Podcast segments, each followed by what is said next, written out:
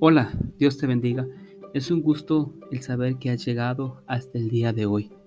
Yo soy el hermano Jesús Galvez, discípulo de Jesús, el que te ha estado acompañando a lo largo de estos días como preparación para la consagración a Jesús por manos de María. 33 días hacia un glorioso amanecer. Sí, quizás ha sido un poco difícil mantenerse, ser constante y perseverante, pero lo has logrado. Estás aquí, hemos llegado hasta este día. ¿Y qué has descubierto?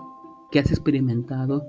¿Qué has analizado? ¿Qué has meditado a lo largo de estos días acerca de la consagración a Jesús por manos de María? ¿Qué es lo que te lleva a pensar? ¿Qué es lo que te lleva a actuar? ¿Cómo está tu corazón? En este tiempo te he estado acompañando para que reflexionemos juntos el poderoso don que Dios nos quiere dar a través de esta consagración. Sigamos adelante, tú puedes. No desfallezcas, perseveremos juntos en este camino, seamos constantes y perseverantes y sigamos pidiendo este don tan maravilloso de la devoción a la Virgen María. Día 18. El Inmaculado Corazón de María. El papel de María es ponernos cara a cara con el amor en el corazón de Jesús crucificado. Pero, ¿Qué pasa si estamos ahí con Él cara a cara y no nos sentimos conmovidos? ¿O si estamos ante un crucifijo reflexionando sobre la pasión del Señor y sentimos poco o nada? ¿Qué pasa si nuestros corazones se endurecen debido a nuestros pecados? Esto sucede. Todos pecamos y el pecado endurece el corazón. Más allá de nuestros pecados, la aridez y la desolación igualmente acontecen. Cualquiera que sea la razón, nuestros corazones pueden ser fríos e insensibles, y esto puede ser un problema. Gracias a Dios, aquella que tiene un corazón perfecto, inmaculado y sin pecado nos ayudará, nos dará su corazón compasivo, incluso nos permitirá vivir en su corazón, si solo le damos el nuestro. Durante nuestra semana con San Luis de Montfort aprendimos que cuando nos consagramos a María le damos todo nuestro ser y María nos da todo el suyo. El énfasis de esa semana estuvo presto en los méritos. Si damos nuestros méritos a María, ella nos da los suyos. Es una cosa maravillosa. Sin embargo, el énfasis de la Madre Teresa en todo esto es un poco diferente. Su enfoque es el corazón. En otras palabras, su versión de una consagración total a María se centra en una especie de intercambio de corazones. Le damos a María nuestros corazones y ella nos da su inmaculado corazón. Para la Madre Teresa, este regalo del corazón de María mediante la consagración significa esencialmente dos cosas expresadas por dos oraciones sencillas. Préstame tu corazón y llévame en tu purísimo corazón. Primero, préstame tu corazón. Con esta oración, la Madre Teresa le pide a Nuestra Señora que le dé el amor de su corazón. En otras palabras, dice, María, ayúdame a amar con el amor perfecto de tu inmaculado corazón. Recuerda que el afán de la Madre Teresa fue saciar la sed de Jesús por amor y lo quiso hacer de la mejor manera. ¿Qué mejor manera de amar a Jesús que con el inmaculado corazón perfecto y humilde de su Madre? Aquí, la Madre Teresa encontró el secreto de vivir su vocación al máximo. María, préstame tu inmaculado corazón. Pero, ¿puede darnos María su corazón? Por supuesto, hay algo piadosamente poético en esta idea, pero hay mucho de verdad en esto. Cuando a menudo la Madre Teresa le decía a María, préstame tu corazón, lo decía en serio. Supuso que la quitarían ese órgano de su cuerpo y que María bajaría del cielo para darle el suyo. Claro que no.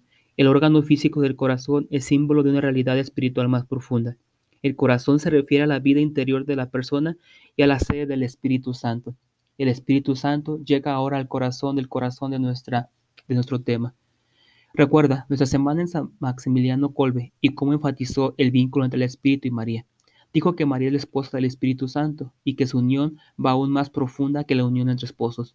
Y avanzó diciendo cosas como esta. El Espíritu Santo actúa únicamente a través de la Inmaculada, su esposa. Por consiguiente, ella es la mediadora de todas las gracias del Espíritu Santo. Entonces, si queremos amar completa, ardiente y perfectamente a Jesús, tal como la Madre Teresa, necesitamos de su espíritu de amor y María Inmaculada lo trae a nosotros. Oremos, María, préstame tu corazón, tráenos al Espíritu. Ora para que nuestros corazones endurecidos ardan en amor por Jesús Ayúdanos a encender nuestros corazones con amor por Él. La segunda oración es, llévame en tu purísimo corazón, o en su forma más completa uno resta, Inmaculado Corazón de María, Llévame en tu purísimo corazón, para que pueda agradar a Jesús a través de ti, en ti y contigo. Es la parte más profunda de la consagración mariana de la Madre Teresa. No solo está pidiendo que el corazón de María viva en ella, sino también vivir en el corazón de María. Entonces, es una oración para amar a Jesús a través de María, en María y con María. No se trata simplemente de que María nos preste su corazón, hay algo más. Para entenderlo y vivirlo se requiere una dependencia afectuosa y una unión profunda con María. Pasado mañana trataremos lo que esto significa y cómo realizarlo. Mañana aprenderemos más sobre la actitud del corazón de María. Oración del día. Ven Espíritu Santo que habitas en María guárdame en su purísimo e inmaculado corazón. Los invito a que en este día oremos en estas dos oraciones que la Madre Teresa hacía. Préstame tu corazón y llévame en tu purísimo corazón. Que esta sea nuestra oración el día de hoy.